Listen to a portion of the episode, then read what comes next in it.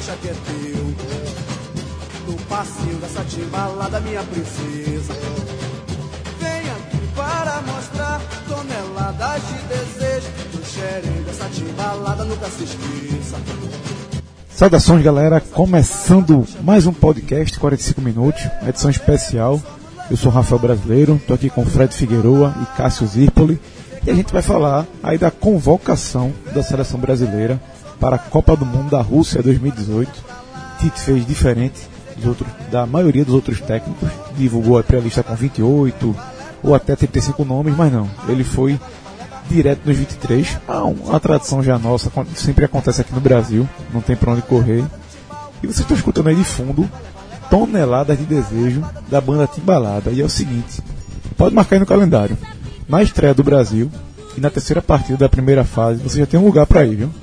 Armazém 14, por quê? Lá vai ter o seu Antônio na Copa. Feijoada, petiscos, open bar. Então, não tem que ter dúvida não. Por que a gente colocou Timbalada? Porque ela vai abrir no dia 17, quando o Brasil estiver entrando em campo, vai dar uma paradinha lá para assistir o jogo, mas antes e depois vai ter Timbalada, Avni Vini, Rafa Mesquita e Bagunça. Tu não respeita a bagunça. A turma respeita, você já tem uma Mesmo a respeito. turma não sendo dessa, dessa área aí do pagode, mas bagunça está na- nas nossas categorias de base. né? Isso aí no dia 17, quando o Brasil enfrenta a Suíça, certo? Segundo jogo, Brasil e Costa Rica, é muito cedo, velho. 9 da manhã. Café da manhã. Aí tem que ser rave, tem que ser virada, Café mas da manhã. E no dia 27, que é o terceiro jogo, serve Brasil. Aí, meu amigo, fique ligado que também vai ter novamente. São Antônio na Copa, que vai ser o quê?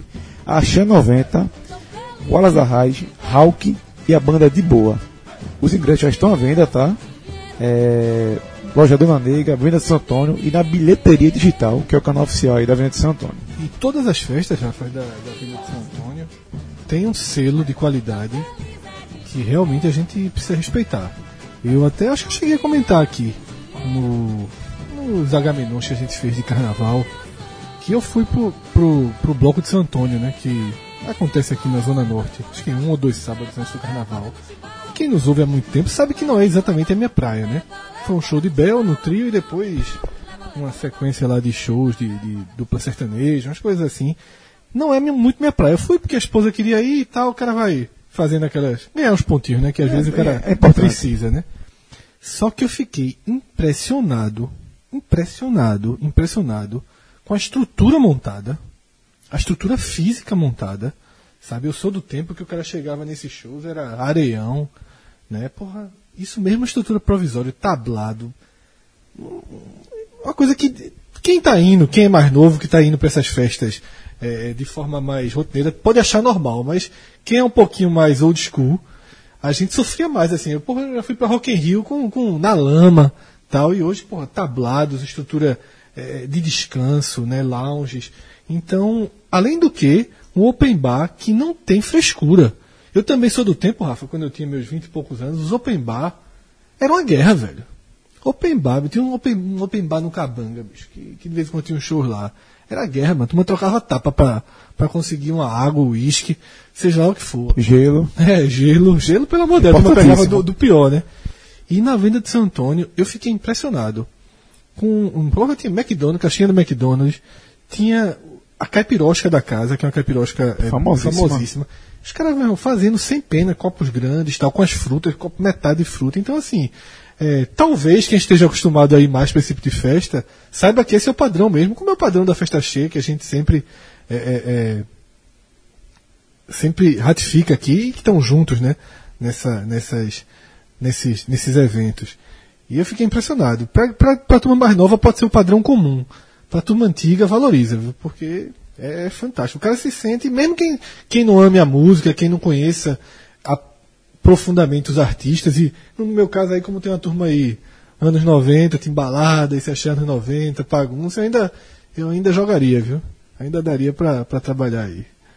Então, galera, você já viu a escalação aí. Fiquem ligados, dia 17 e 27 de junho, primeira e terceira rodada da, da fase de grupos, Jogos do Brasil. Seu lugar já está, seu destino já está garantido. E aí o Brasil for passando, certamente. Não, certamente não. O Brasil vai passando, vai ter mais jogo, amigo. Aí o- e a, e a confusão vai, vai ter mais confusão também. né? Só uma um- aviso, naquele primeiro, quando saiu o sorteio, eu errei a data. Se o, se o Brasil passar em primeiro, é no dia do meu aniversário, Dia 2, dia 2. em Samara. É, sei não. Bronca. E Samara, o nome é complicado, né? Também, né? Bota no Google Samara. É, a turma sabe. Eu fui procurar informações sobre a cidade de Samara, na Rússia, e tomei um susto quando apareceu. Porque você sabe que eu não sou muito desse tipo de filme, né? Eu disse, que danada é não isso? conhecia aquela personagem, não. Lembrei, né? Lembrei, deu de chamado. Né? Seven Days. Não lembro, Cássio, eu não, eu não vejo esse tipo de o filme, é não. isso, Não. Ah. Eu sei que é personagem, mas não vi o filme, Ou seja, não. no dia que desse telefone, tu morre uma semana depois de graça. De graça. Cara, É, é, é o chamado, Samara. O né? chamado. É. Que ele, ele, ele cresce em cima de tu. é isso. Mas, meu amigo, o chamado, não foi o chamado, hoje foi a convocação da seleção. Vamos voltar aqui e falar da convocação. 23 chamados, né? Os 23 chamados, convocados. E é o seguinte, a gente vai passar Aí aqui. é ruim, ô rapaz, desculpa. É ruim aí quando o telefone não toca, é o oposto, né? Putz. Tem gente até agora esperando o telefone tocar e não tocou. E assim, eu por um momento achava que algum, é, os jogadores iam saber todos antes, né? Mas eu vi o trecho da entrevista de Cássio, ele disse que não sabia. Ele fez, "A minha família sabia, porque estava tudo pronto aqui para a festa, mas eu não estava sabendo nada. Eu não acredito muito não, tá? Cássio, você pode estar falando sendo sincero. Eu mas- acho que eles têm. Calma, Cássio, Cássio o goleiro, pô. é Eu acho que eles têm alguma Sim, eu noção. tava olhando aqui, eu tava querendo. Eu, eu olhei pro computador dois segundos e perdi completamente a conversa. Eu tava tentando me inteirar aqui do assunto. Estamos na Copa, Cássio, tanto eu quanto você. De última hora, né? Os dois, meio na, meio na perreio. Tem um Cássio e um Fred. Bom, então vamos falar aqui da convocação. Vamos primeiro setor por setor, certo? Pra gente não se bananar. E depois, meu amigo, pode ficar tranquilo. A gente é nordestino. A gente vai falar muito sobre o que, é, o que a região foi relegada, de certo modo. Ou, enfim, vamos entrar no, nesses, nesse debate. Mas vamos lá, goleiros. Alisson da Roma, Cássio do Corinthians e Ederson do Manchester City. Acho que os nomes esperados, né? Não, eu não, pra mim era Alisson e Edson, com certeza. Talvez tivesse uma dúvida em Cássio, mas Cássio é homem de confiança de Tite. Eu não, não vejo, não, não vejo algo totalmente fora do normal aí. Rafa, uma situação interessante aos goleiros é a idade deles. Na última Copa, os três goleiros tinham mais de 30 anos. É, e nessa agora, dois estão, em patamar, eh, estão no patamar baixo, com Alisson com 25 anos e Ederson com 24, com uma grande diferença. Eles em centros de, de futebol de alto nível. Alisson está jogando na Roma, na Itália, e, e Ederson no Manchester, Manchester City, com contrato até 2025. E essa diferença ela é, ela é gritante quando você vê o valor de investimento que para esses setores. Um pouco antes da gente começar a gravar, a Pluriconsultoria, ela estimou os valores de mercado da seleção brasileira. Eu posso detalhar mais para frente, mas em relação aos goleiros, a diferença, os três goleiros somados em 2014 eram avaliados em 11 milhões de euros. O- os três agora chegam a 88, mi- 88 milhões. E obviamente não é por Cássio, porque Cássio, inclusive, é o, é o- ele tem um contexto anterior. Ele também está na faixa de 30 anos. Agora, um jogando na Premier League, outro jogando na Série A da Itália, faz com que eles sejam, inclusive, dos jogadores mais valorizados no, no elenco do- do- da seleção. O que é algo raro em relação ao goleiro. E aí, assim, todas as convocações de Copa, é muito comum que haja polêmica em relação ao terceiro goleiro. Só que é uma das polêmicas mais tolas se existe, que se gasta muito tempo discutindo, porque terceiro goleiro jogar é algo absolutamente raro, né? Eu, puxando aqui pela memória, eu não me lembro do Brasil precisar utilizar um terceiro goleiro em Copa do Mundo. Pode até já ter utilizado para fazer todo mundo jogar, né? fazer uma substituição num jogo mais de menor importância, mas nem isso é comum. Então é, um- é uma posição que, que se discute muito, que se debate muito, mas que não se tem um- uma, uma efetividade muito grande. Agora, vejo muita gente contestando o Cássio. Mas eu considero ele do Corinthians. Você também é muito contestado. Mas do Corinthians é- Vejo muita gente contestando o Cássio por essa terceira eu, não- vaga. eu- eu não- acho injusto, não. Mas eu, pra mim é ele. Tá? Pra mim, ele é o melhor goleiro do Brasil. Detalhe, eu acho, acho ele um grande goleiro, na É. verdade. Pra mim, ele é o melhor goleiro do Brasil em atividade. Ele é extremamente vencedor. Extremamente vencedor. Então, acostumado a grandes jogos, jogos de pesos enorme. muito mais do que Vanderlei, por exemplo, tá? Groy tem também esse, esse histórico de, de, de ser, de ser muito acionado ter jogos decisivos, mas eu acho que Cássio ele tem um perfil interessante para ser um terceiro goleiro, para completar, completar essa lista. Então eu acho que se houver uma improvável urgência, eu acho que Cássio está pronto para assumir. E aí você tem que considerar algo que a gente vai debater também nas outras posições, Rafa. Quando você escolhe um treinador para uma seleção, é natural que ele tenha sim seus homens de confiança. E é natural que para um cargo de terceiro goleiro, para estar ali treinando 40, 50 dias no convívio com ele, ele sabe que Cássio é bom de convívio, ele sabe que Cássio é trabalhador, ele sabe que Cássio vai dedicar, se dedicar mesmo sendo terceiro goleiro. Então, assim, eu acho que um treinador de seleção, ele tem algumas brechas e algumas margens para convocar sim seus homens de confiança. Então, eu acho que a convocação de Cássio é uma convocação merecida e que cabe bem na lista. Assim. Eu, eu, eu nem considero polêmica aí. Algumas pessoas consideram, mas eu, eu, eu tô fechado. Eu acho que ele é um terceiro goleiro que cabe. E Fred, é o seguinte, a gente tem que lembrar uma coisa. É, Alisson Edson tem momentos fantásticos na Europa. Alisson assediadíssimo aí pra sair da Roma, que é, é, é batata, né? O cara jogou bem na Roma, todo mundo sabe que o time sempre precisa de dinheiro, alguém vai e tira. Salah é o maior exemplo disso. E só que por exemplo, de alguma zebra, ele precisa de um goleiro mais experiente e o goleiro de confiança dele. Era lógico, era muito óbvio que ele que seria Cássio. E como você falou, terceiro goleiro, é uma coisa muito, muito improvável. E talvez até nessa situação que você falou aí, de botar todo mundo pra rodar, não sei, em terceiro jogo o Brasil pode já estar classificado em primeiro, pode estar garantido. Pode ser até que nem seja, seja é, Ederson que entre, ou então ele pode colocar Edson e colocar Cássio no segundo tempo, até para essa forma de homenagem. Porque, eu sinceramente, não acredito que, que Cássio vai ter outra chance em outra Copa. Rafa, isso existe. Isso, o pior é que isso existe, mas para goleiro, até para o reserva, é muito difícil. Em 2002 foi a seleção brasileira que mais utilizou jogadores numa Copa. Não, não preparação de eliminatórios. Sim, dentro da Copa. 20.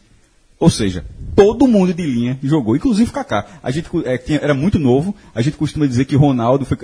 Pô, ele foi- costuma não, ele foi campeão do mundo em, em 94, mas não entrou nenhum minuto em campo. Kaká, ninguém pode falar isso dele, não. Ele entrou, mas Luizão entrou, Edilson entrou, to, Ricardinho, todo mundo. Só, quem, só os jogadores que não entraram foram os dois goleiros reservas. Luizão decidiu a partida, pô. Didi Rogério Ceni, né? Didi Rogério Senna. Luizão decidiu contra. Recebeu, sofreu pênalti do primeiro jogo, pô. Isso, o na, Luizão. na, na estreia. Na estreia. Sofreu assim, né? Não foi pênalti não, né? Nós pênalti até hoje. É o jogo contra a Turquia. É, Isso, jogou contra a Turquia. Pô, é. que decide nada, pô. Porra. Não, foi a primeira partida, Não, né? Melhor não. do que largar empatando. Não, né? decidi, decidi um, um jogo. Um jogo, logo o primeiro. Mas na hora que o negócio ficou osso, meu irmão, decidir, decidir é o fenômeno entrar ali na esquerda e bater de bico. Ele- Contra a Turquia. Certo, meu amigo, ele sofreu pênalti. Rivaldo fazer aquele gol contra a Bélgica. Mas largar com empate é ruim. Hã? Largar com empate é ruim. Dá uma Veja, todo mundo, todo mundo empata, pô. É, você já foi na resenha aqui. Na verdade, só três seleções até hoje não ganharam a, Copa, é, ganharam a Copa vencendo todos os jogos. É o Uruguai, de 1930, ganhou os quatro jogos. A seleção brasileira, de 70, ganhou seis partidas. Torneio e a seleção... Hã? 30 torneio de inverno, jogo. Quatro joguinhos só, campeão do mundo. Vou pra anular esse título de, de 30 com o João João não, vai, João não vai escutar essa porra mesmo, É. você vai escutar se fosse podcast do Uruguai. O Uruguai só tem 50. É, e, e, do, e 2002, sete jogos. Isso. Todas as outras seleções. Teve seleção que perdeu, Espanha. Espanha Joga, perdeu a Suíça. Não tem problema. Ganha a primeira, ganha a segunda e empata a terceira. Não, tá não, em casa. não vejo problema nenhum. Veja, a, seleção, ah, uma- a Copa do Mundo ela tem um regulamento, o atual, porque depois vai mudar, que permite que uma seleção seja campeã do mundo com. São sete jogos, né? Sete empates. Não. Seis empates e uma derrota. É, é você passar em segundo no grupo onde uma seleção ganhou os três jogos e os outros três times empataram entre eles e na diferença de gol da derrota faz com que você seja o segundo e daí pra frente só pênalti. O cara pode... Um tal de Paraguai foi vice-campeão da Copa América em 2011 só com empate, pai. Chegou na última rodada, grande, achou que levou 3x0 do Uruguai. Ninguém achou ruim, não ganharam um jogo. Esse cara foi Em 98 quase, quase derrubou a França nessa mesma linha, né? Foi. Mas ganhou um joguinho o Paraguai ali. Mas Ganhou. quase derrubando nas oitavas. Quase né? derrubando nas oitavas, jogando fechadinho. Não, mas veja, isso, não é de. Blanc. Foi quem salvou. mais, mais apertou a França. Bom, vamos para as laterais. À esquerda eu vou passar aqui, tá? Felipe Luiz e Marcelo. Aí Absolutos. tem dúvida, o melhor lateral esquerdo do mundo está convocado. Felipe quase ficou Ué, fora. tava com a fratura na fíbula, é, acabou, a, a comissão avaliou até o fim, tanto é que a coletiva foi com Edu, que é o coordenador técnico, é, não é o auxiliar técnico, é o coordenador da seleção, o prepara, um preparador físico e o médico. Eu estava, na hora que tinha, não era Tite que respondia não, perguntava, olhava pro lado, o cara assumia a resposta. Mas está bem, muito bem escolhido. Não, Também acho. não, havia, não haveria dúvida nenhuma. Como também não haveria de Daniel Alves. Se até o- se alguém garantisse, se o médico garantisse que no dia 4 de junho, que é o último dia que você confirma a lista dos 23, é, Sim. tanto é que o todo mundo co- convoca 35, tem- ele não disse quem são, seriam os outros 12, mas estão lá. E só pode trocar até Disse dia um. 4. Só disse Dedé. Dedé, Dedé. né? Fala- falou Dedé. Que é um, um- um único que não foi convocado nenhuma vez. Então, e acontecendo isso, até o dia 4, se tivesse essa chance, Daniel Alves também iria.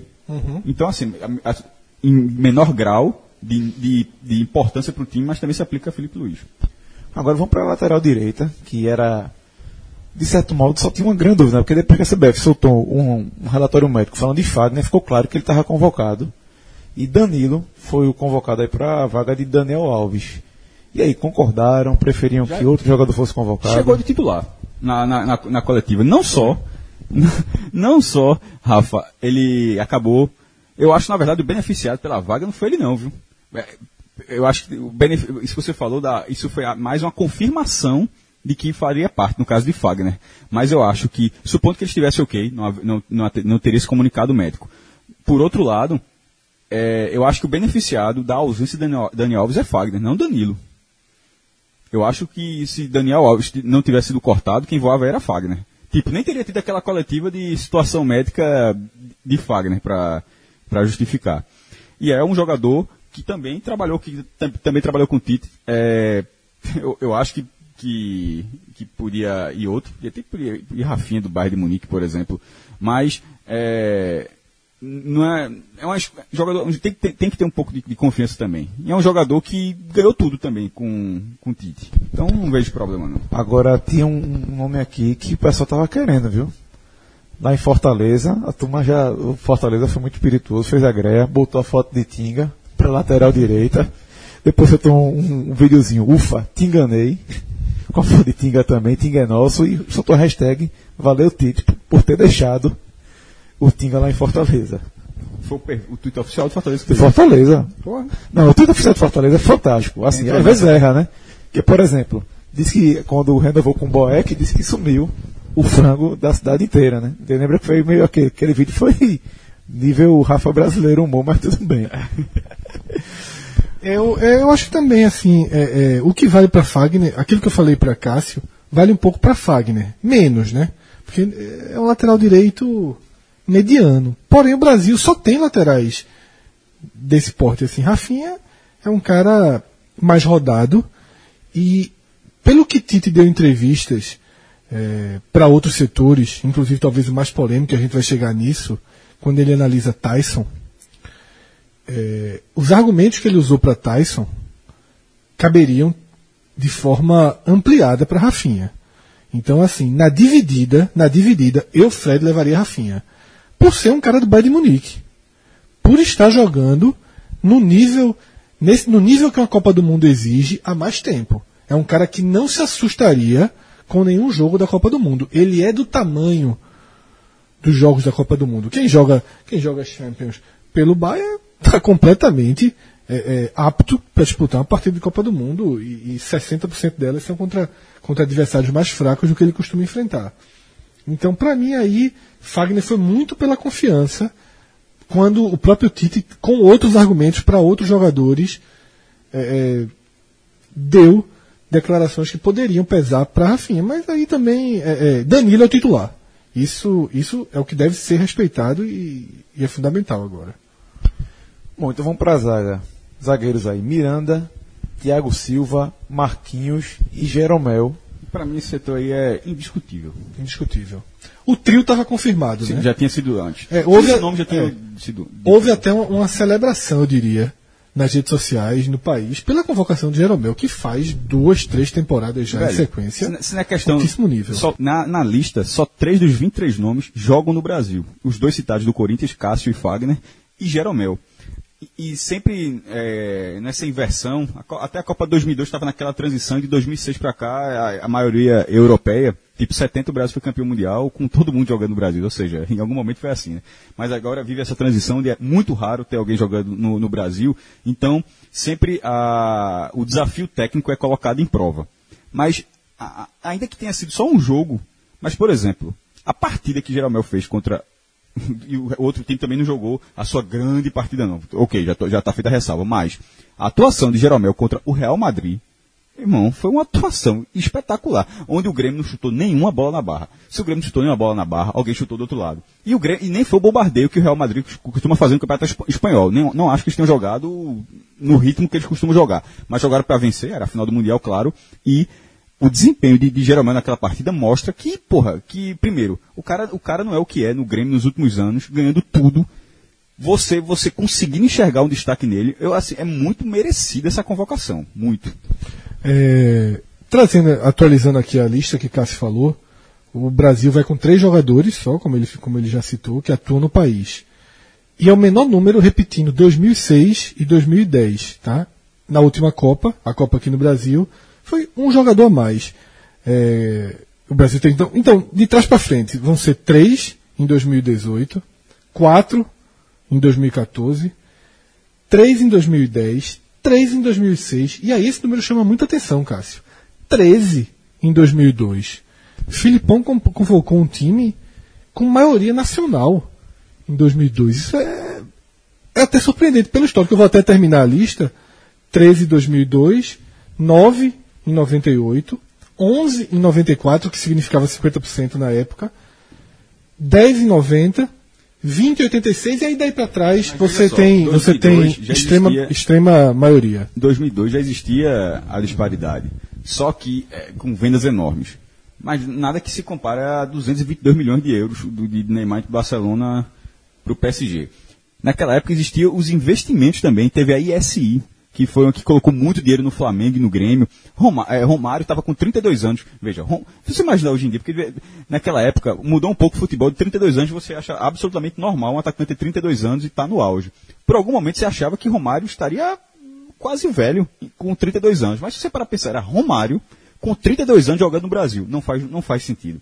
Ho- Hoje em dia, nesse nível, você, você nunca entenderia como é que Romário, com a forma que ele estava, o cara tem feito 71 gols no ano 2000, só para dar um exemplo, foi campeão brasileiro com o Vasco. Como é que ele estava é, como é que ele estava no país ainda, nem foi convocado, acabou, acabou cortado, né?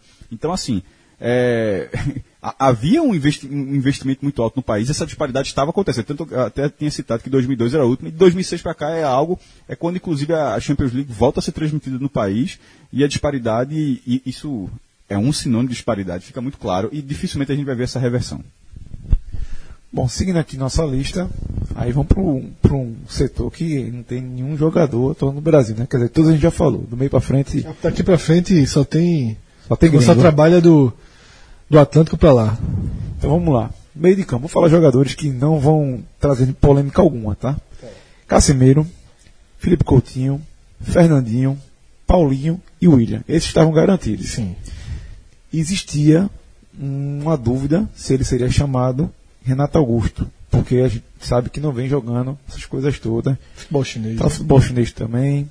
Acho um jogador taticamente muito importante. O cara é forte, o cara tem um passe, tem um passe bom, chega, é, che- chega bem. Eu acho um, um pra, de repente o Brasil enfrentar um adversário com um, um aspecto mais físico do que técnico, tem um jogador desse que controla, aquele cara jogador que esconde a bola. Eu acho um, um jogador interessante. Não, não achei ruim a É, convocação. é o seguinte, veja só. Chegou até aqui, agora vai. Né? Não, e outra coisa assim, tudo isso que o Cássio falou foi importantíssimo na- nas Olimpíadas que a gente tem que lembrar, foi importantíssimo no começo de Tite. É, Chegou até aqui. chegou até aqui outra coisa. É um cara de confiança de Tite há anos. Não é da seleção, não. E é aí, anos. é, e aí, Rafa, é o seguinte, se ele jogou as eliminatórias, tá? Que você sai da China, passa uns 3, 4 dias aqui, 5 dias e joga. Agora tem 40 dias, 50 dias trabalhando junto. Então, ele tem uma chance de recuperar o nível dele. Tá? É um cara que deve estar muito bem fisicamente, talvez não esteja no- com intensidade, mas não deve ter lesão, deve estar muito bem fisicamente. Está fazendo um trabalho, se apresentando na data correta, fazendo toda a preparação física. Deve chegar na Copa numa condição técnica muito interessante, física muito interessante. Assim, Esse aí eu já colocava na conta também. Não, não via muita brecha para que ele saísse, não. Confi- confiança, útil, bom jogador. Eu ia fazer uma pergunta agora, que é se ele seria titular, mas quando a gente acabar aqui, a gente tenta montar um time titular Certo, rapidinho, beleza? certo. E agora, a- o grande questionamento da lista Desse dos volantes, né? dos volantes, É. que é Fred, do Shakhtar Donetsk, que é o seguinte, a lista sai em ordem alfabética. E quando chegou o meio de campo, eu fiquei logo ansioso. Porque eu queria saber que se Arthur tivesse convocado, que era o nome que eu levaria, era o primeiro. Aí quando não saiu o Arthur, foi direto para Casimiro, fiz Arthur tá fora. É, veja só, eu, eu, eu lem- lembro que eu falei, quem está ouvindo, falei, acabei de falar sobre os argumentos que pesavam a favor de Rafinha, mas não foram utilizados lá, lá lá na lateral direita. Para essa dividida, Fred e Arthur, é mais ou menos por aí também. A gente tem que admitir nossa limitação de análise. Quantos jogos do Shakhtar nós assistimos? Então, é, então assim, não tem como acompanhar nem o dia a dia, mesmo na Champions, são jogos secundários. É muito difícil, tá? É, nós somos, o programa é feito por jornalistas de Pernambuco, né? A gente já faz um esforço enorme cada vez mais para ter uma, uma amplitude nordeste. A gente profissionalmente, nem profissionalmente o Shakhtar está no nosso radar. Porque quando a gente para para assistir um jogo campeonato europeu, normalmente são nas, nossas- nas nossas horas de folga e tal, e a gente vai aos poucos é, somando e também é, é, quem acompanha futebol, tudo é uma soma. Então é muito difícil analisar Fred. O que eu posso dizer é que eu gostei quando ele entrou nos amistosos. Eu achei que ele foi bem. E isso deve ter, deve ter é, é, é, convencido o Tite de alguma forma. Agora, eu acho que tudo. Tite teve um momento da entrevista coletiva que ele falou isso. Que na convocação tem um pouco de. da sensibilidade do técnico, de imaginar algumas situações, de imaginar é, é, é, projeções para dentro da partida, características. Eu não tenho dúvida que se Tite estivesse assumindo nesse momento o Flamengo, tá? Tite é treinador do Flamengo. E vai montar um time para jogar Libertadores, está precisando de um volante. Ele teria Arthur e Fred para ser o titular dele numa Libertadores. Eu tenho certeza que Tite escolheria Arthur. Certeza. Qualquer um de nós escolheria Arthur. Tá, o Barcelona está escolhendo Arthur. Mas não é a Libertadores, não é o Campeonato Brasileiro. E Arthur não tem experiência nenhuma no tipo de jogo que vai ser disputado na Copa do Mundo. É um futebol diferente, é um tipo de jogo diferente. Não conhece os adversários. Isso pesa muito, tá? Isso pesou muito contra Arthur. E pesou contra Jeromel, viu? Jeromel entrou aí no apagar das luzes. Podia ser que Jeromel caísse fora. Poderia ser que Jeromel caísse fora. Talvez tivesse uma concorrência estrangeira à altura, ele poderia ter, ter, ter sobrado, mas Rodrigo cair na frente dele não faria o menor sentido. Para Fred e Arthur, eu acho que se Arthur tivesse tido essa explosão dele um aninho antes, tivesse tido um pouco mais de tempo para ter outras convocações, para ter sido mais testado, poderia ser. Para hoje, eu, eu, Rafa, por mais que eu goste muito do futebol de Arthur, acho que é o melhor do país na posição dele, do que joga aqui dentro do Brasil, mas eu não tinha expectativa de vê-lo na lista, não. Jogador de Europa, como dizem lá, como eu conversei com algumas pessoas que sabiam dessa negócio no Barcelona com o Grêmio há um bom tempo, pessoal até aqui de Pernambuco mesmo, e o que disseram que eu vi foi o seguinte, Arthur tá pronto para jogar na Europa. A última vez que eu vi, sabe quem foi? Sei. Joel. Joelito tá sendo comprado pelo, É, pelo Onde? tá na Europa. Comprado por quem? O Rap Viena vai adquirir ele mesmo agora do Hoffenheim. Sim, ele né? tá, sem, sim, tá ser comprado para continuar onde ele tá. Isso, para continuar onde é que tá. E Mas tá- qualquer dia tá jogando na seleção austríaca. não duvido não.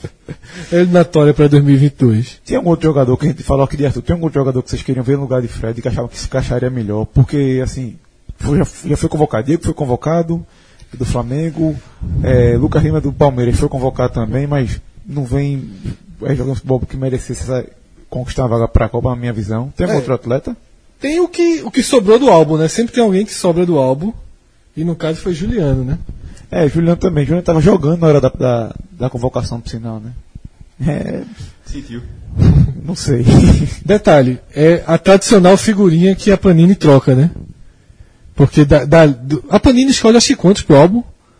Não são 23, acho que são 14, né? 15. Tem que ligar para João, né? É, só eles, são- ele- eles escolhem pouquíssimos e eles fazem depois uma, uma edição de, de, de correção, né? A, a figurinha de, de Juliano vai sair e eles vão escolher alguém para entrar no lugar. Eu escolheria Jeromel. Mesmo não, porque não precisa ser pela posição. Então acho que a figurinha de Jeromel seria uma, uma figurinha valorizada. Não, rapaz, tem que ser outro, tem que ser ele.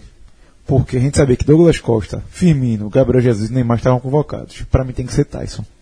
Porque foi convocado, mas era grande incógnita. Eu não vou mentir, antes de começar a convocação, fui, abri o celular, abri o bloco de notas e comecei. Defesa, laterais, goleiros, meio de, aí no meio de campo ficou aquela dúvida, Arthur Fred. E no ataque eu fiquei, meu irmão, eu cogitei, tava no grupo, cogitei. Rapaz, me disseram que falou de Diego Souza do nada na entrevista hoje. Eu não acredito num negócio desse, não. Eu, eu até pensei, será que esse cara vai chamar Diego Souza do nada? Não é possível. Mas quem, quem iria pro lugar dele?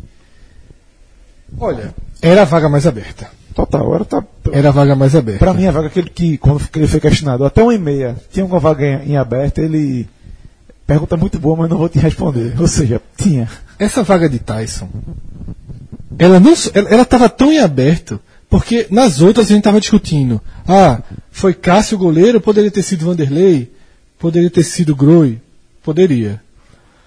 Fred ou Arthur, a gente discute, né? É, Rafinha ou, ou Fagner, a gente debate. Mas aqui é Tyson ou quem? Tyson ou Luan? que também não tem essa, essa, esse selo, essa, essa cara de seleção brasileira, que não foi tão testado. Tyson Diego Souza, que faz em 2018 horroroso, veio, fazer, veio começar a fazer gol a duas partidas. Olha então, é muito, é muito aberto, é uma vaga completamente aberta. Quem escuta o podcast sabe que teve alguma, eh, grande, algumas grandes discussões sobre esse tema, porque Diego Souza, todas as partidas dele, sob o, com- sob o comando de Tite, foi enquanto jogador do esporte. Diego Souza foi convocado algumas vezes, todas em 2017, jogou cinco partidas pela seleção brasileira, marcou dois gols, sempre como jogador do esporte. E a discussão era se ele precisava sair do esporte para ir para a Copa do Mundo. E é, só um pequeno resumo. João, por exemplo, acreditava que sim, porque o Campeonato Paulista era muito importante. E Diego, o próprio Diego Souza falou é, é, assim, que era um. Que, que é uma coisa que você não tem como negar. Era um centro maior, uma visibilidade maior. Eu discordava porque achava que é, ele já estava na seleção brasileira. Tipo, ele não, precisa, ele não precisava convencer Tite a entrar no grupo da seleção brasileira. Ele podia até tá- ter, ter ficado no esporte e ter continuado fora. Tô- obviamente, eu não estou dizendo que ficar em Recife, longe, não é isso. Mas que ele não precisava sair para entrar. Ele já estava. E no final das contas, é, o que pesou, acabou, talvez tenha sido o desempenho dele nesse. Ele jogou 20 partidas no ano em São Paulo, fez 5 gols, ainda é o artilheiro da- do, time, mas não quer dizer muita coisa porque Gustavo do Fortaleza tem 19 gols, Diego Souza tem 5. Então, assim, é um número muito baixo. É, mas fica claro, é a minha opinião, Cássio, que essa vaga, a última era a mais aberta de todas. Era a a e, e- uma coisa que eu sempre falei, e que eu acho que agora fica muito claro, ele não concorria com o Roberto Firmino, porque quando começou isso, a, a discussão era Diego Souza ou Roberto Firmino. Eu disse, olha só, Porque se, se considerava, Cássio, que a vaga de Tyson ia ser para um meia. Pior do que se considerar isso, era desconsiderar o que Tite cansou de falar. Ele falou duas vezes, e nessa entrevista que você citou, no- poucas horas antes, a, a publicação dela, poucas horas antes da convocação, tinha mais uma frase, dando, é, um vídeo, na verdade, dando a entender isso. Que era a função diferente que Diego Souza poderia exer- exercer. Ele não, está, ele não era o, meia, o 6 por meia dúzia de Gabriel Jesus. Ele não era quadrado por quadrado. Ele, não era, ele, não era, ele era um é quadrado, se sair vai entrar um triângulo. Não era quadrado por quadrado. E, ele, e, não era, e Roberto Firmino não era essa posição. A convocação de Roberto Firmino não inviabilizava Diego Souza, como fica claro, creio eu, com a convocação de Tyson. Ou seja, é, porque sempre, parecia, sempre pareceu. Cássio, eu lembro muito de imagem- você falando isso. Ele disputa uma vaga com Firmino e, ao mesmo tempo, uma vaga com Diego, Que não. Flamengo, que não, também perdeu completamente espaço, com Lucas Lima. Ha- Havia um- uma vaga flutuando, que ela Claro. poderia ser com alguém com mais característica de meia ou com mais característica de E ataque. o próprio treinador, seguidas vezes, detalhou o motivo. Então, assim, essa vaga estava aberta, ele, ele é, Diego Souza não foi, acabou, não sendo, acabou não sendo chamado, mas não é porque Firmino está lá. Eu não, ve, eu não vejo dessa forma. Eu sempre achei que cabia os dois. E assim, eu diria que de to... Veja, cabia os dois, não é que for por merecimento não, cabia os dois na ótica de Tite. Sim. Veja só, eu acho que de todo esse processo de preparação da seleção para a Copa, quem teve mais perto de ficar com essa vaga foi Diego Souza. Pelas entrevistas que Tite deu. Tite demonstrava uma proteção a Diego Souza muito grande, uma convicção de que Diego Souza teria essa função. Agora, o que, é que aconteceu? Ao ir para o São Paulo, Diego Souza se expôs. Porque ele fez. Ele teve períodos muito ruins no esporte. O início do ano passado foi muito ruim e ele foi convocado. Por quê? Porque chegou um jogo da Sul-Americana aqui, ele destruiu. E queira ou não queira, nem Tite, nem nenhum jornalista, nem olheiro, nem ninguém acompanha colado o futebol do Nordeste. A turma não assiste esporte Salgueiro no domingo, não. Não assiste esporte e Belo Jardim. Não assiste esporte e Juazeirense na Copa do Nordeste. Tá? Ninguém assiste esse tipo de jogo. Agora, esporte Danúbio, Tite faz assim, ó, Edu, não sei quem, dá uma olhadinha aqui nessa. Pro, pro irmão dele, né? Foram 251, ele deu- de- disse isso na coletiva, 251 jogos assistidos em loco e mais 70 visitas ao, É. ao CT. 251 jogos é um número grande, mas se você parar para pensar, Isso, não, não pega esse jogo que eu falei. Ele fala assim, ó, vamos ver um esporte Danúbio aí. Aí Diego Souza faz o que fez. Tudo o que Tite queria naquela função. Só que, ao ir para o São Paulo, aí sim, se assiste todos os jogos. Se acompanha a repercussão de todos os jogos. E Diego Souza foi uma lástima. Em 2018 até aqui. Talvez ele até se recupere, como costuma evoluir ao longo da temporada. Está ganhando espaço no São Paulo. É titular, tem feito gols. Mas ficou tarde demais essa- esse esboço de reação dele. Talvez se ele tivesse reagido um mês e meio, dois meses atrás, talvez se tivesse começado o brasileiro já bem, poderia ser um- uma opção. Agora, tem um ponto fundamental, viu? Além de. Muito além de Diego Souza ou Tyson, é, eu até, rapidamente, antes de vir para cá gravar, eu vi que isso estava também sendo comentado no Redação Sport TV, que é o seguinte. São, são reposições muito iguais. Como, com, essa, com essa escolha por Tyson, ficou muito como o Cássio falou: quadrado, quadrado, bola, bola, triângulo, triângulo. Não tem uma grande variação. E eu acho que entre ter Tyson e ter 22 é a mesma coisa. Você ter 22 na lista e, ter, e Tyson ser o 23, para mim tanto faz. 22 ou 23. Eu, no lugar de Tite, eu no lugar de Tite, essa 23 vaga, eu buscaria um jogador para emergência. E o que é um jogador para emergência? É um cara para eu colocar na área se eu estiver perdendo por um gol de diferença, faltando 5 minutos. Ou se eu levar um gol na prorrogação. É um centroavante, centroavante. Grandalhão, cabeceador. Eu acho que falta esse perfil na seleção brasileira. Os dois centroavantes que o Brasil está levando são Gabriel Jesus e Firmino. Eu acho que falta. Se é para ter um 23 jogador, se é para ter, e tem que ter, logicamente, você não vai abrir mão, Tyson não acrescenta. Um grande centroavante acrescenta. O problema é, quem é o grande centroavante do futebol brasileiro, né? Por isso que levou o William José em algum momento para observar.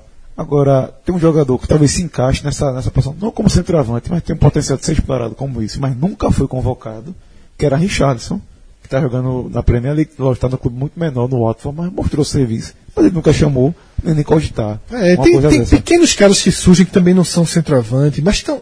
Aí também está muito fora da, da curva para a seleção. Paquetá do Flamengo jogando muito. Muito. Mas é cedo. Assim, tá muito fora. Seria, seria que, meu amigo, a gente estaria discutindo. Tinha que ter um do Flamengo, estaria um escândalo se Paquetá fosse convocado. Agora, eu preferia Paquetá a Tyson. Mas veja só, é, como você falou, o Tite está observando isso sempre. É, muita gente estava comparando isso o que aconteceu com o Neymar em 2010. Eu digo, veja só, o Neymar estava comendo a bola É diferente. há um bom tempo já é e jogava né? em outro nível do que Pacta. Pacta, como, Pacta já vinha jogando desde o ano passado, mas nesse nível, agora em 2018. Isso. E, e outro, né, não- veja só, seria um escândalo hoje, uma, uma convocação de Paquetá. E a convocação do Neymar em 2010 não, era, não, seria um escândalo. Era esperada, né? Ela foi cobrada. Ninguém, ninguém perguntou a Tite. Tite Paquetá, em 2010, Dunga foi cobrado pela, por não ter levado Neymar. Agora, eu fico me perguntando quem seria esse jogador. Se Jô tivesse ficado no Corinthians, poderia ser Jô.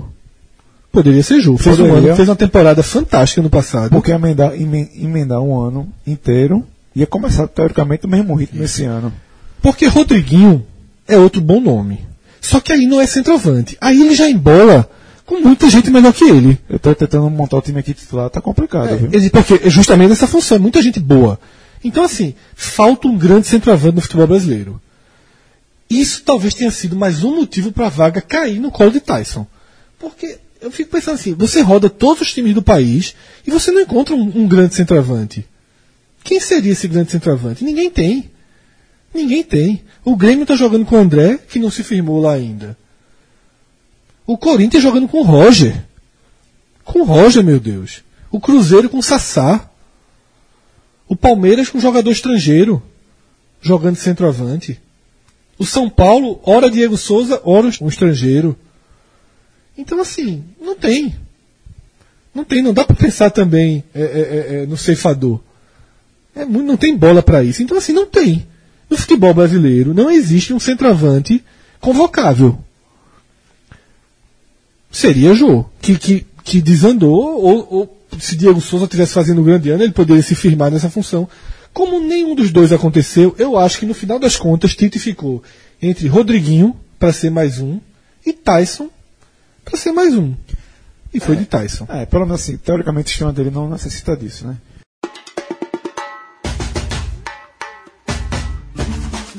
Vamos dar uma pausa aqui nesse 45 minutos especial sobre Copa do Mundo. Eu vou lembrar para vocês que se você não for para a Rússia, você tem que ir para o Village Porto de Galinhas, meu amigo. Acesse aí villageportodegalinhas.com.br, vá na área de reservas, use o código podcast45 e garanta seu lugar no melhor lugar para assistir a Copa do Mundo sem ser estado na, Rú- na Rússia, meu amigo. E o, e o melhor, naquele solzão, vai ser na beira da piscina, mas acabou o jogo, vai para a piscina, vai para a praia.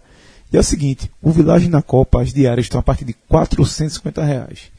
Com código, elas caem aí 40%, você vai pagar menos de 300 reais por diária lá no Village. Isso com café da manhã, e quando tiver jogo do Brasil, Argentina e Uruguai, você não vai ter direito a chopp e caipirinha, tudo na conta do Village. Então, meu velho, estar com aquela estrutura. Em Copa do Mundo, com esse precinho, você não pode perder de jeito nenhum. Acesse aí villageportogalinhas.com.br, faça sua reserva e garanta seu lugar nesse local fora de série. E se você apoia o 45 minutos, você visita o Village, porque um desconto desse, só 45 minutos, dá pra você.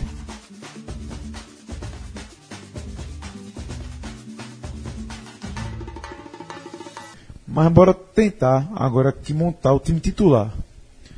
É, goleiro é Alisson, certo? Acho que isso aí não vai nem, nem perder esse tempo discutindo. Lateral direito, para o que ele falou, é Danilo. Danilo. A zaga titular, dá para cravar Miranda e Marquinhos.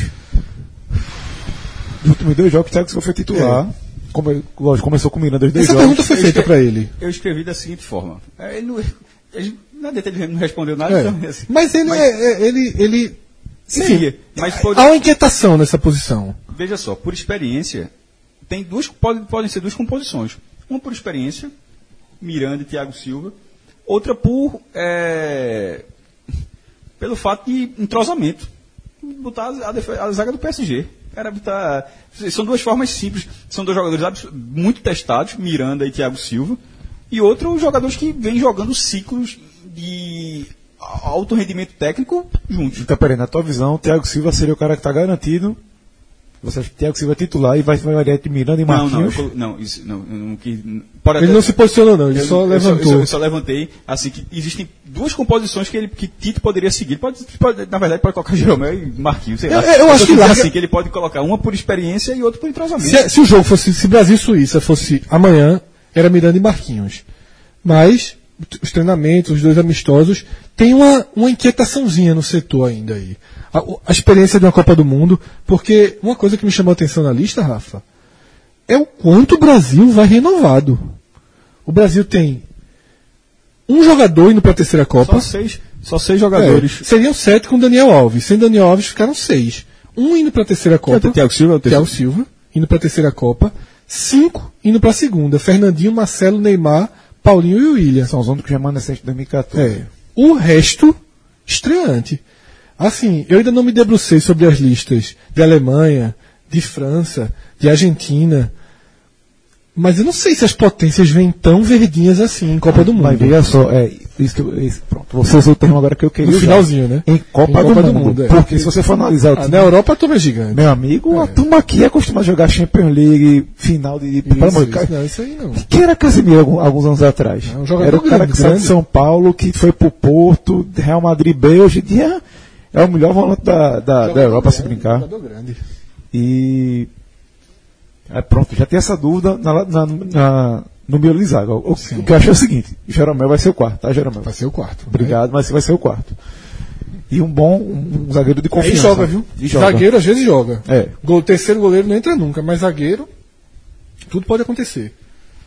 É, na lateral esquerda também vou passar, não Pode tem nem que passar. discutir, tá? Esse é um dos, dos melhores do mundo. Meio de campo, acho que Casimiro é um garantido.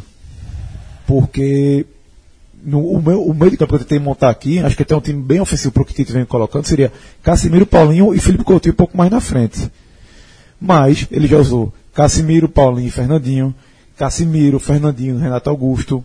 Ele tem uma, uma variação bem grande por, por eliminatórias ter tido suspensão, por ter tido eh, suspensão, eh, enfim, vários, vários motivos. E na frente, mais na frente, eu acredito que seria William, Neymar e Gabriel Jesus. Acho que Gabriel Jesus e Neymar também estão garantidos. Como o Coutinho também está. Só não sei se ele mais no meio de campo ou mais para jogar mais para frente com, com, com essa dupla. É, Rafa, é bem, é bem difícil montar esse trio aí, né? No meio, entre o ataque e, e a defesa, né? É, só essa, acho se- que é essa- garantido mesmo é Casemiro. essa segunda linha aí é Casemiro. Acho que Fernandinho também. Suíça amanhã. Suíça amanhã. Tu é como? Suíça, Casemiro, Fernandinho e Coutinho. E Coutinho? Tu, Cássio? Com a Suíça sem a menor dúvida. Agora, Paulinho não jogar é estranho. Talvez, é. na, na verdade seria Casemiro, Paulinho e, e, e Coutinho. Paulinho vai jogar. É óbvio que Paulinho vai jogar. Sim, pode, pode ser essa. É... Pô, o Fernandinho entra com- como plano B, acho direto. Acho que seria. se- a, a ida de Paulinho pro Bar- Barcelona, primeiro já de- tirou qualquer Na discussão China não tava da aí, China. não Exatamente. O cara na China, o cara era, meu irmão, O cara no Barcelona ainda Paulinho apareceu. vai com jogar, Paulinho faz gol todo jogo, chega na área. Paulinho é titular. Vocês leram a carta Dá pra tirar um, não- é que tá, não dá pra tirar um cara que tem um efeito surpresa. Mesmo Não você dá, sabe, não dá. é um efeito surpresa que não é surpresa. Mas porque você, bom, você sabe que o cara vai aparecer. E o cara, mesmo que eventualmente tenha que marcar o cara, o cara, o cara É aparece. Casemiro, Paulinho e, e Coutinho. Bastidor. Quando Paulinho começou a ser convocado, muita gente questionou. Muita. E eu fazia assim, eu, eu tenho um amigo meu, mandar um abraço pra Manuel, que mo- mora lá em Brasília, meu melhor amigo, a gente sempre troca mensagem, né? Aí o Manuel, velho, Paulinho, velho. Aí ele, bicho, não dá não, não dá não, não dá não. Aí Paulinho começou a fazer gol. Aquele jogo contra o Uruguai foi o que, que definiu, fiz, Manuel, é o seguinte, o Hexa vem, o homem vai ser capitão na final e vai levantar a taça xingando a gente. Porque a gente secou tanto que esse cara vai fazer alguma coisa. Foda-se. Mas é muito útil e, porra, e funciona bem. Tite sabe utilizá-lo, hum, o seu maior potencial. Então, pra mim, o time é esse, Rafa. Agora pode ser. Paulinho, Coutinho, Neymar, William, Jesus. Agora pode ser que o meio de campo seja aí um Casimiro, Paulinho, Fernandinho, que segura um pouco mais, mas também chega na frente. por isso que eu perguntei, contra a Suíça, não tem É. a menor dúvida que você precisa ser mais ofensivo. É. Se você travar contra a Suíça, joga 0x0 e não precisa nem jogar. E talvez, como eu estou te falando, na formação ideal com Casimiro, Paulinho e Fernandinho no meio de campo, ou até Renato Augusto, Coutinho vai para frente. E aí, assim, dor no coração tem que tirar o William. Assim, é um, um negócio que eu, não, eu, eu, Rafa, não conseguiria. Acho que o time tem que ser.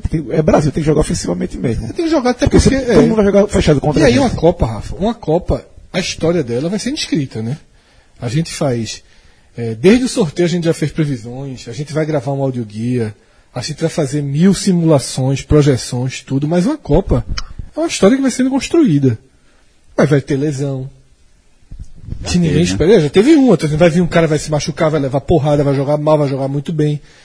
Cartão. É, um adversário vai se vai complicar. Então, assim, os adversários da primeira fase muitas vezes determinam o perfil que um time vai ter na Copa do Mundo. O Brasil de, de, de 94 estreou com o Raí e terminou com o Mazinho de titular.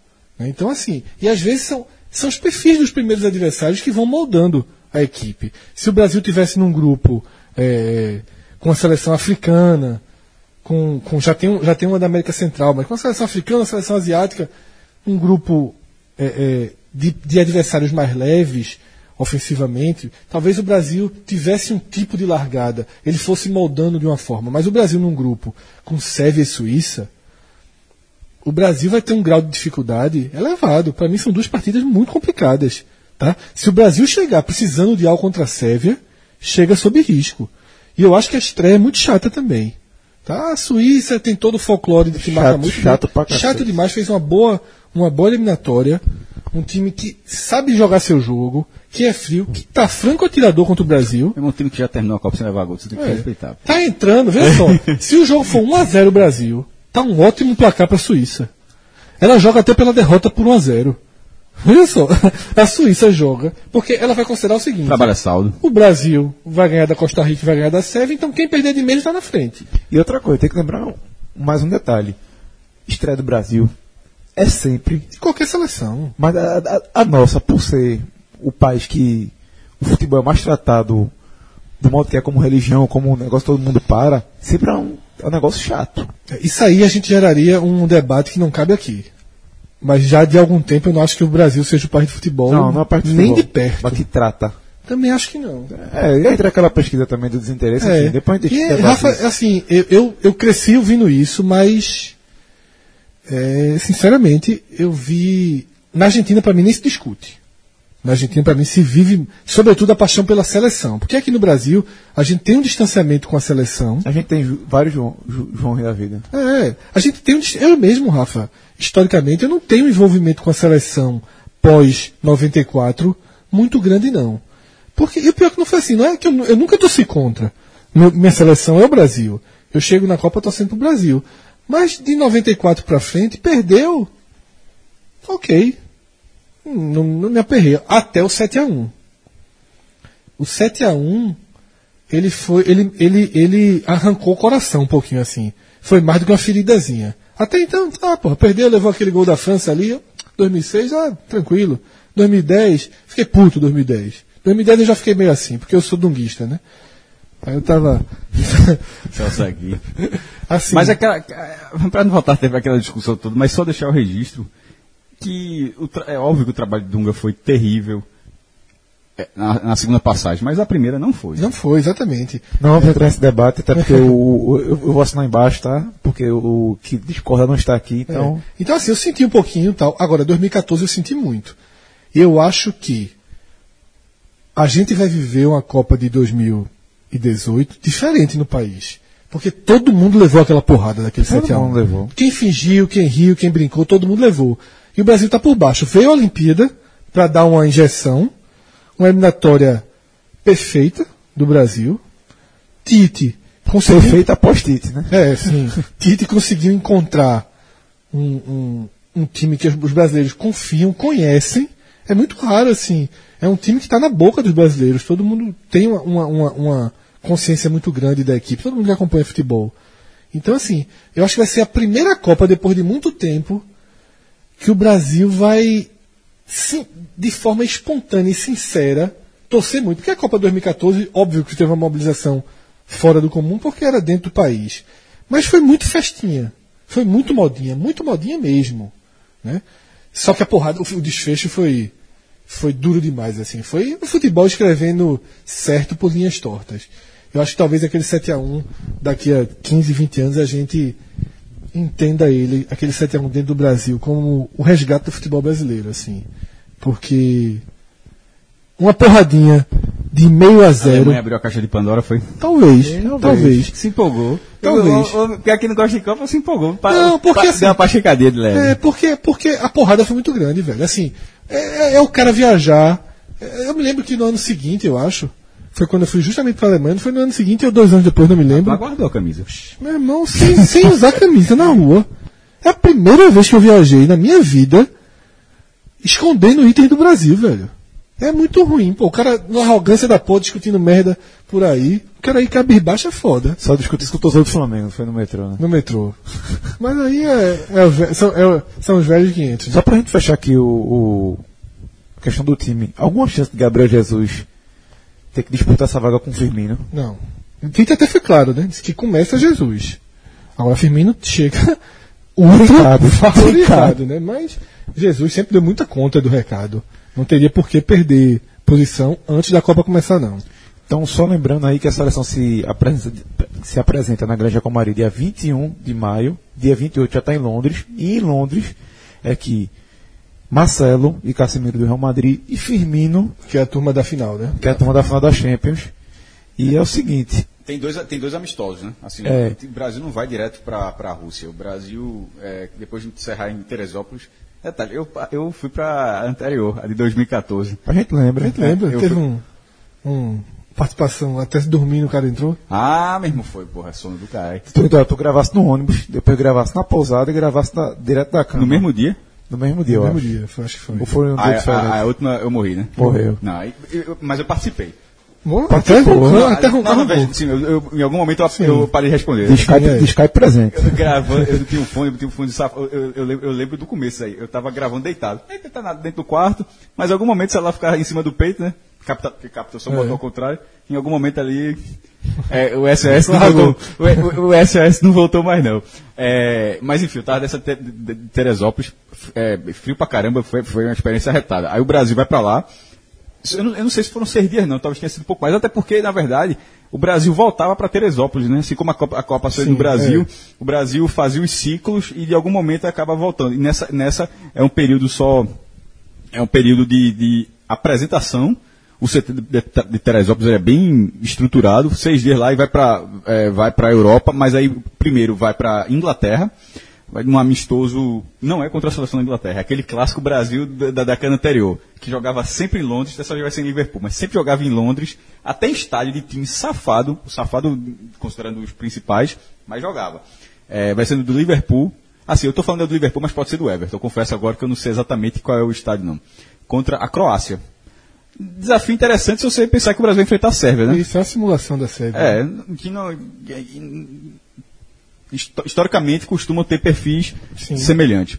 Aí depois, isso é 3 de junho. Logo depois, aí o Bra- na semana seguinte, no dia 10 de junho, já em Viena, ou seja, já é caminho para a Rússia, né? Porque a Vai Rússia. devagarinho, tá indo de carro, né? É? Tá de ônibus. De trem, né? de trem. De trem. Não, tá conhecendo a Europa, tá conhecendo. O Brasil é o Brasil clássico. o Trem Brasil roxo, clássico. é rapidinho esse aí. Dá uma passadinha ali em Viena, aí vai, aí vai enfrentar a seleção da casa e depois vai para para a Rússia propriamente dita. Sochi. Aí, é, é, a preparação final na, na Rússia. Agora, aquele negócio. Não é muito Teresópolis, não, porque o giro é muito maior, né? É é estilo Brasil. E na hora que vão ser, vão ser semanas seguidas, dia 3, dia 10 e dia 17. Ou seja, o Brasil sempre vai ter o mesmo período de descanso. Aí no dia 17 enfrenta a Suíça em Rostov. Cinco dias depois, no dia 22 de junho, enfrenta a Costa Rica em São Petersburgo e encerra a primeira fase no dia 27 de junho contra a Sérvia em Moscou. Ou seja, aí já na terra dos. É, A, a tendência é chegar aqui só para testando, testando Cássio, Vamos testando ver, vamos Fagner. ver. Não sei não. Fred. Porque, outra coisa, Não, não, po- tirando, é, não pode testar. Não pode testar porque tem um grave problema aí. Que é o cruzamento com outro grupo. Não, pô, mas já, o- Se o Brasil sim, só se perder da Sérvia. ou a Alemanha for segundo, gera oitava de final, Oitavas. é desnecessário. É, cruza com o grupo da Alemanha. É, Mas, mas se isso acontecer, pelo momento das duas equipes, eu acho uma zebrinha das, das grandes, viu? Só que a Alemanha tá num grupo com Suécia e México e Coreia do Sul. Ah, tu vai cair no conto do México de novo.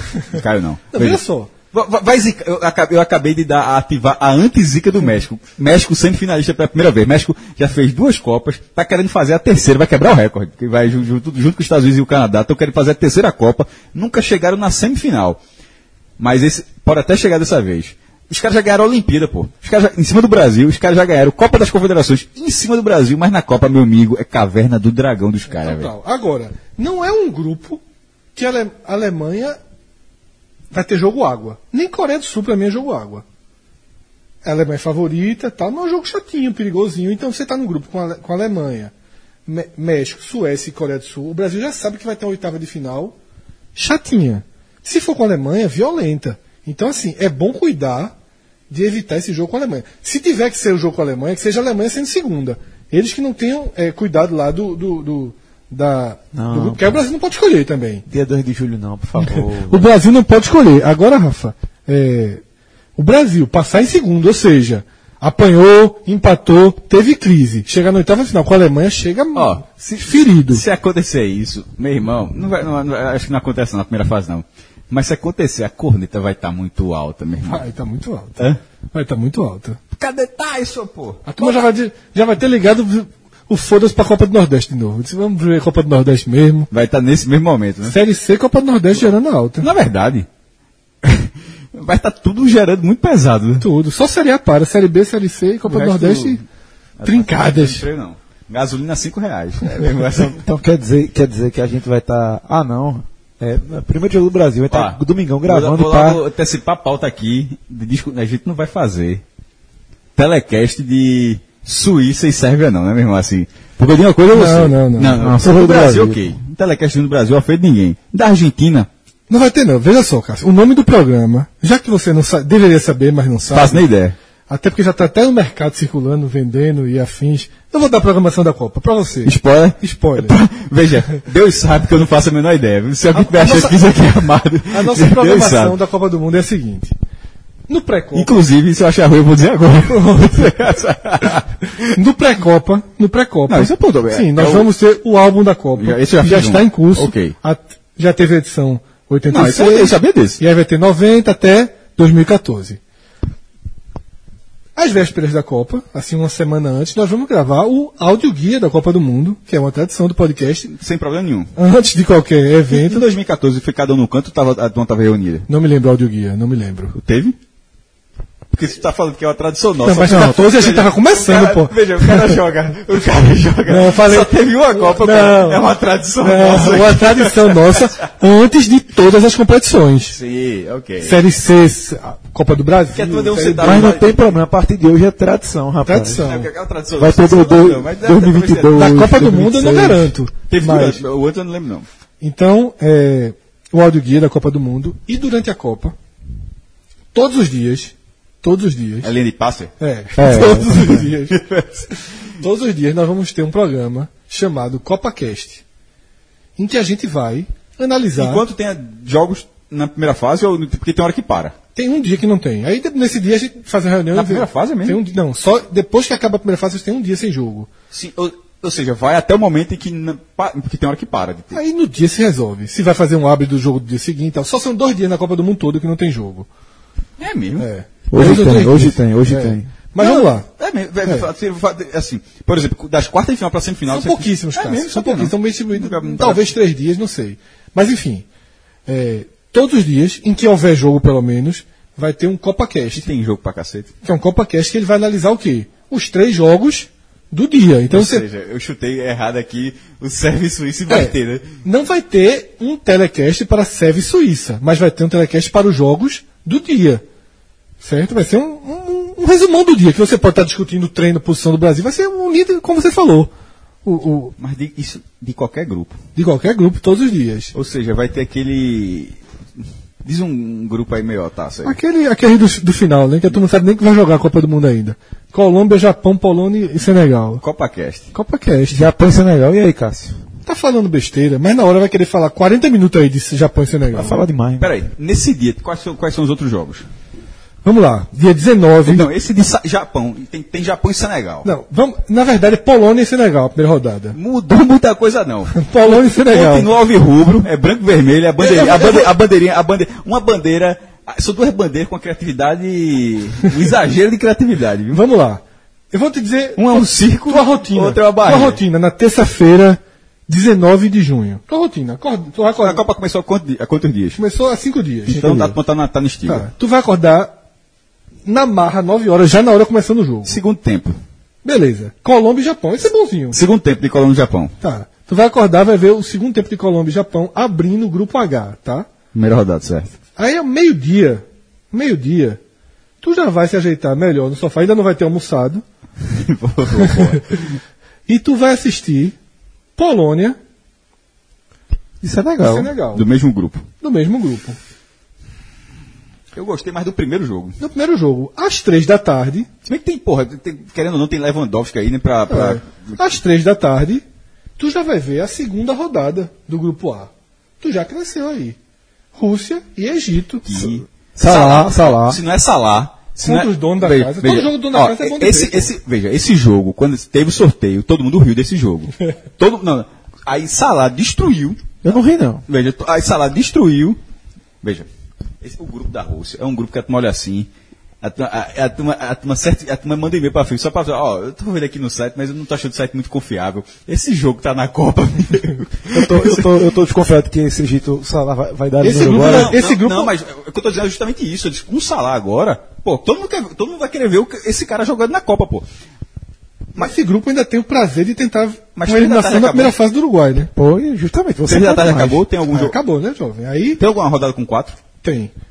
Aí, 5 da tarde, 5 e meia, você faz alguma coisinha no seu blog e tal, e 6 horas, dentro de casa mesmo, hangoutzinho, Copa De Cash. samba canção, camisa do Copa Cash, Brasil. e aí, Cássio? Como é que foi o dia hoje? Tu, rapaz, acordei. Se for, de, se for de hangout, ok. Se for todo dia pra vir pra essa Não, redação, não, não, padrão. Vai andar, se tivesse que vir perto da senha, andar. Andar esses, uma porra, esses 0,8 Não, quilômetros. é só- 0,8 dá Não, isso tudo, o, não. problema, é- o problema não é a distância, não, porque a distância realmente é muito curta. O problema é exatamente o que você falou. É o cara tá de cueca. Então, pode ter tranquilo. Aí, meu irmão, tomar banho, botar a camisa, meter o tempo, bora lá. Se não, meu irmão, pelo Então, amor de cara, Deus. Tranquilo. tô vendo chinelo, um beijo da Tranquilo, conversa. seis Deixa horas. claro que eu, eu uso a bermuda de cara. Só pra engajar aqui. Até Samba porque canção, samba canção, pô. o cara é parado e ouviu o telecast. O cara toda vez. Sei que o cara recebeu quente, eu fico bermuda, é, bermuda, mas cueca só de cara. É esculacho demais, velho. Se Fred usava samba canção em casa, ele só voltou recentemente.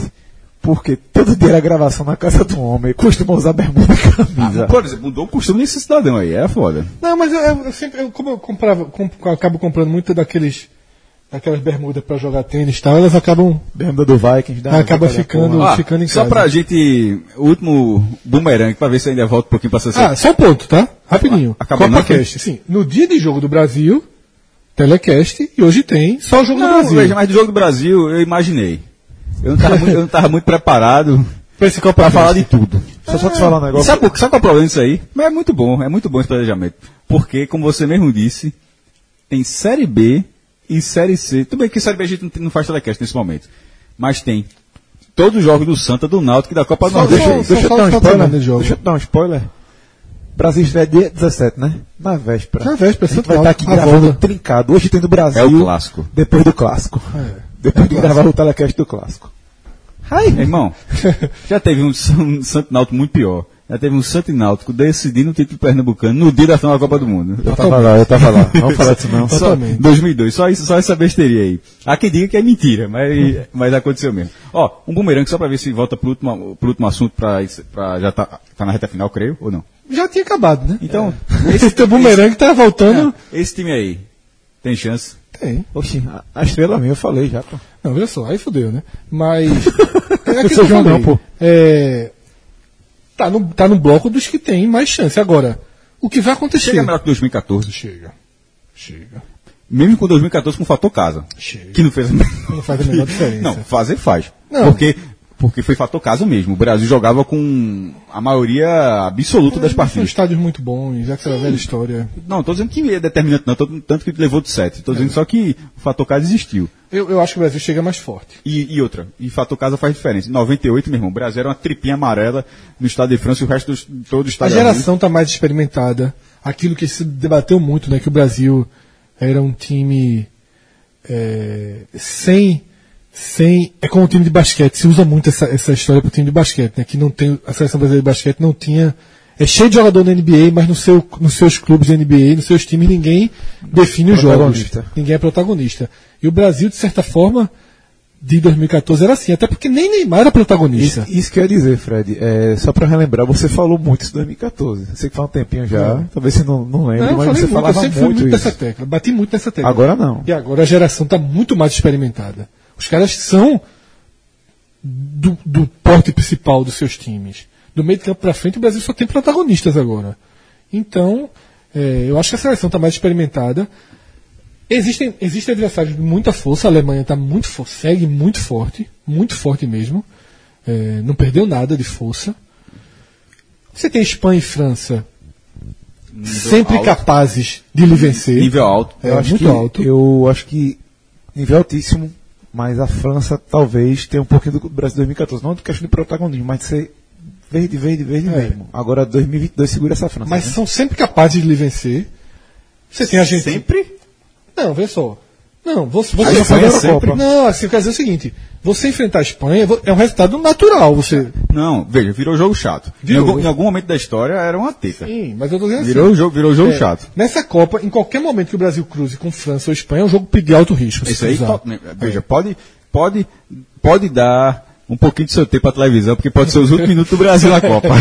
Aí você ainda tem, aí você ainda tem a Argentina, obviamente, né? Fez uma, uma- eliminatória muito É, ruim. Essa tá com aquela historiazinha de. Tu tá falando da, da estrela do Brasil, mas essa tá com ó, o roteirozinho de quase fora É. da Copa. O, ca, o, o craque decide no último jogo. O risco de virar meme, faltando um mês pra Copa. Tá morta. Risco de virar meme. Tá morta. Veja, na verdade, aí, eu- aí ó, veja. Risco de eu Não, virar meme. Eu virar ah, meme. não, que eu dizer, Mas que eu falar tá assim, morta. A gente risco de virar meme ia dizer o seguinte: nas redes sociais hoje em dia, qualquer seleção eliminada é um meme. Não, ó, não existe a seleção que só. É, saiu o Egito. Ó, segura o Egito aí, porque não dá pra tirar. Mas a Irmão, qualquer é- seleção que vazar vai, vai ter o A seu. Argentina pegou um grupo fácil.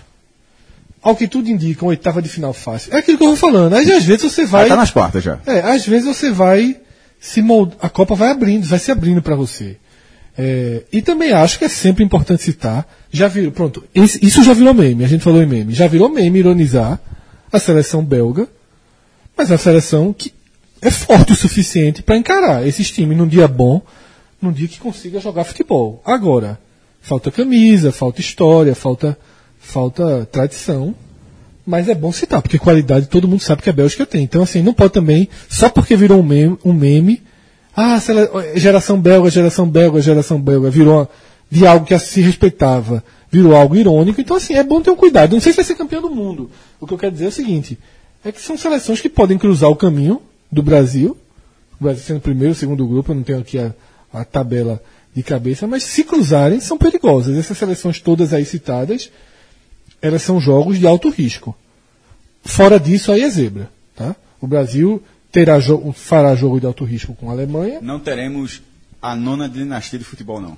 Não, não vejo essa possibilidade. Uma, A Ok. única margem mínima para a nona dinasti- dinastia seria a Bélgica, mas não acredito nisso. a Bélgica, Portugal. Diz, diz, Você- Campeão a- a- europeu, a né? Holanda, a Holanda que já bateu na trave três É. vezes, mas nem na Copa tá. Estamos começando a entrar na audioguia, viu? Só pra lembrar É, vocês. cam- Portugal campeão europeu. Não, né? mas, mas repete, é. mas com o time completo. É, Portugal campeão europeu. Ponto. É Torci também. muito pro Portugal naquela Eurocopa. Também. O time completo aí vamos. O jogador do que eles têm, tudo é possível, né? Como é que é? que o Uruguai tem chance. Os caras com o jogador do, do, do, Não. do, ca- do quilate que Só tem, porque tem aquilo, porque sem aquilo, é nada, meu, meu irmão. irmão, Sem aquilo, pode vir pra cá jogar em julho, Copa do Nordeste. veio, na verdade veio e mesmo com o Cristiano Ronaldo assim, foi uma participação bem ruim É. em 2014. Mas enfim, a seleção brasileira tem quarta tentativa pelo Hexa. Aí vira que é, ainda não é fantasma. Mas assim, em 2094 foi quanto? É, 70, 74, 78, 82, 86, 24. 90, 94. Na, não estou dizendo assim, para chegar ao Tetra, o Tetra veio na sétima Que é tentativa. o maior, maior período. né? É, e agora, querendo ou não, jovem, tipo, o Brasil chegou em 2006 com aquela seleção, era pra pegar o Hexa ali, a gente tá falando, pô, essa seleção é boa, não sei o que, em 2006 era um mamute, pô. Aí- mas aí não, não encaixou durante a Mal Copa. treinada, É, mas é, veja, tecnicamente era, era uma... Muito forte. era- Poderia ter encaixado. É isso é. Copa do Mundo tem muito isso. e tem encaixado, na verdade, um ano antes, né? Assim, mas 2005. Mas essa seleção agora tem alguma condição desses... Tá abaixo de 2006, 2006 o cartaz era maior. Ah, eu acho que é o terceiro lugar. Em 2010 eu estava confiante. Eu, eu achava aquele time muito copeiro. E, a- e a- e- apesar do título da Copa das Confederações, eu acho que de 2014, nesse período, em busca do Hexa, ou seja, de 2002 para cá, é, essa agora é superior à de 2014, mas prévia da Copa, pré-Copa, claro, eu acho inferior a de 2006 e 2010. Então é isso aí, galera. Um forte abraço. Até a próxima. Tchau, tchau.